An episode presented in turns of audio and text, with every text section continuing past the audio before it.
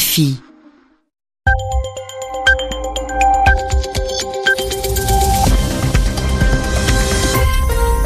Radio France Internationale, il est 20h en temps universel, 22h ici à Paris.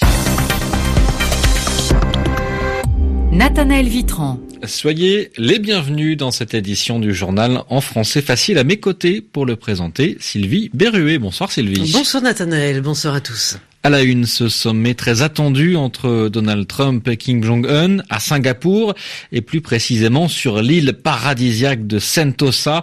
Vous allez l'entendre, il y a pire endroit pour une rencontre historique. Et oui, les plages de sable chaud qui ne doivent pas faire oublier que les négociations s'annoncent difficiles entre le président américain et le dirigeant nord-coréen, vous l'entendrez. L'Aquarius et les 630 migrants toujours à son bord attendent toujours de savoir où ils pourront accoster.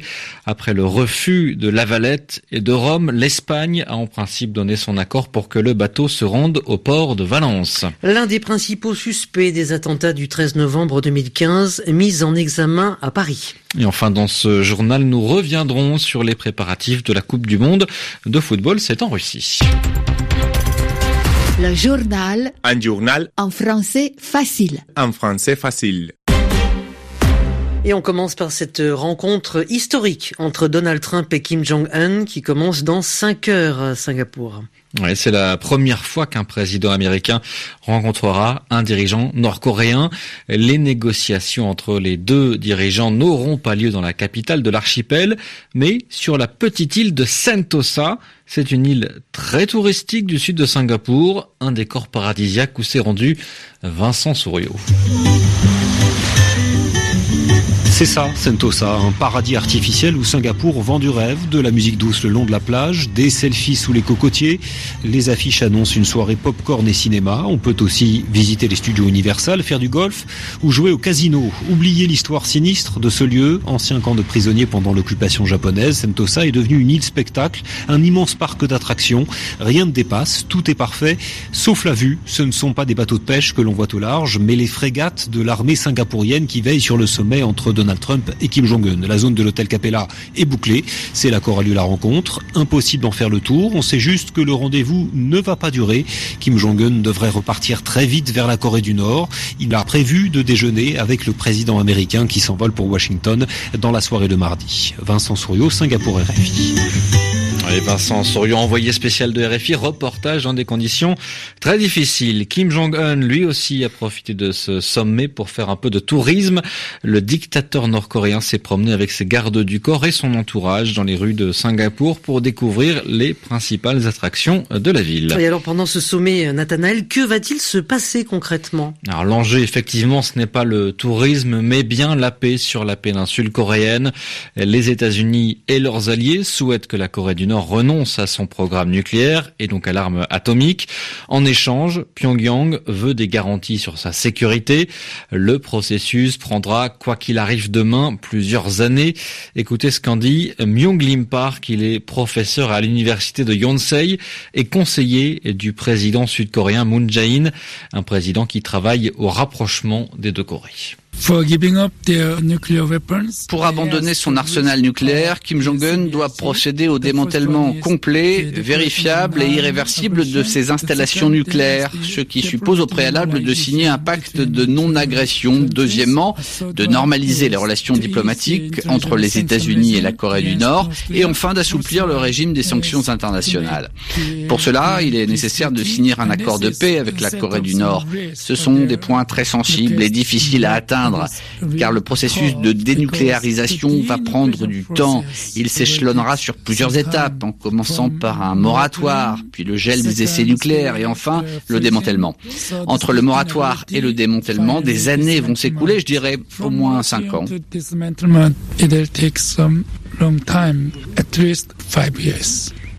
Voilà, Myung Lim Park, professeur à l'université de Yonsei, il répondait à Yelena Tomic. Les journaux en français facile. En Irak, le vainqueur des dernières législatives appelle à l'unité. Il met en garde contre un risque de guerre. Et le religieux chiite Moqtada al-Sadr réagit après un incendie sur le lieu où étaient, où étaient entreposées les urnes où se trouvent toujours les bulletins qui ont servi lors de l'élection du 12 mai dernier. Euh, de quoi accentuer les tensions dans le pays alors que plusieurs partis dénoncent des fraudes électorales et que le Parlement a ordonné un nouveau comptage. Ils sont 629 parmi eux, 123 mineurs non accompagnés, 11 autres enfants et cette femme enceinte. 629 migrants recueillis en Méditerranée par le bateau Aquarius. Cela fait deux jours qu'ils sont coincés en mer entre Malte et l'Italie. Aucun de ces deux pays n'a autorisé le navire et ses occupants à rejoindre la terre ferme. les autorités maltaises se sont contentées d'envoyer de l'eau et de la nourriture, mais juste assez pour, nous, pour fournir un repas, un seul demain aux rescapés. L'Espagne a accepté au nom des droits de l'homme d'accueillir les migrants. L'Aquarius sera donc autorisé à rejoindre le port de Valence. Le maire de Valence, Joan Ribaud, s'est félicité de cette décision. Je viens de parler avec la vice-présidente du Conseil et avec l'ensemble des villes refuges. Nous sommes d'accord pour éviter qu'une autre tragédie comme celle de l'enfant Elan il y a quelques années se répète. Nous croyons qu'il est très important d'agir ainsi, surtout au moment où le gouvernement et les idées d'extrême droite s'installent et s'expriment en Italie pour abandonner à leur sort plus de 621 réfugiés. Il paraît qu'il y a 130 enfants et parmi eux un bébé né cette nuit parce qu'il y a beaucoup de femmes enceintes. Il nous semble qu'il est absolument inhumain de laisser un bateau à la dérive dans ces conditions. Et nous pensons que, comme nous avons un port à Valence, nous allons faire toutes les démarches pour que Valence puisse rester ce qu'elle a toujours voulu être, une ville refuge. Le maire de Valence, Joan Ribaud, sur son compte Twitter SOS Méditerranée, indique n'avoir toujours reçu aucune instruction à cette heure. Le bateau et ses occupants sont donc toujours coincés. La Belgique a remis à la France l'un des principaux suspects des attentats du 13 novembre 2015. l'homme de 25 ans a été mis en examen à Paris pour complicité d'assassinat et de tentative d'assassinat et de séquestration en relation avec une entreprise terroriste. Il est également suspect des attentats qui ont frappé Bruxelles quatre mois après ceux du 13 novembre. Il était détenu depuis deux ans en Belgique. À la veille d'une nouvelle journée de grève des trains et des RER, le projet de loi du gouvernement sur la réforme de la SNCF poursuit son chemin. Les députés et les sénateurs français réunis en commission mixte paritaire, c'est-à-dire avec des représentants à la fois des députés et des sénateurs, se sont mis d'accord sur un texte commun. Le projet de loi très controversé pourrait donc être adopté de manière définitive dès cette semaine. Le mondial de football à quatre jours du match d'ouverture, les équipes continuent d'arriver en Russie. hier, les Bleus ont découvert leur camp de base à une cinquantaine de kilomètres de Moscou. Du côté des pays organisateurs, la Russie termine les derniers préparatifs avant le début de la compétition, notamment au stade Loujniki. C'est là que se jouera jeudi le match d'ouverture entre la Russie et l'Arabie Saoudite. À Moscou, la correspondance de Daniel Valo. C'est la dernière ligne droite à Moscou avant l'événement. Sur la pelouse du stade Loujniki, un match test a permis hier de vérifier le bon fonctionnement des installations et de la sono aux alentours. Les volontaires sont déjà à pied d'œuvre pour orienter les journalistes et les visiteurs. Et dans les kiosques, on commence à disposer les souvenirs et les maillots qui seront vendus aux supporters du monde entier. Juste au-dessus du stade Loujniki, la fan zone a été ouverte hier également sur le campus de l'université de Moscou avec un écran géant, des animations et une sono tonitruante. L'emplacement de cette fan zone continue d'ailleurs de susciter la polémique, des étudiants dénonçant les nuisances provoquées par l'événement alors qu'ils sont en période d'examen. Dans le reste de la ville, l'atmosphère est encore loin de celle à laquelle on pourrait s'attendre pour ce genre d'événement. Hormis les affiches placardées pour souhaiter la bienvenue aux équipes et à leurs supporters, rien ou presque ne laisse supposer que le pays s'apprête à accueillir le plus grand événement sportif de la planète.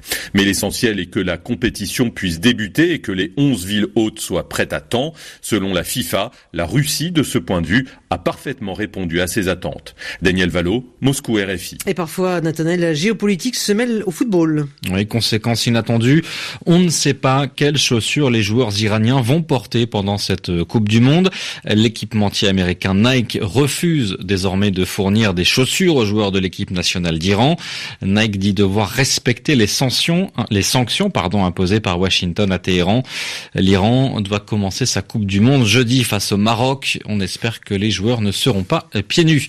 22h10 ici à Paris, c'est la fin de ce journal en français facile. Merci Sylvie Berruet, merci, merci à, à vous de l'avoir suivi.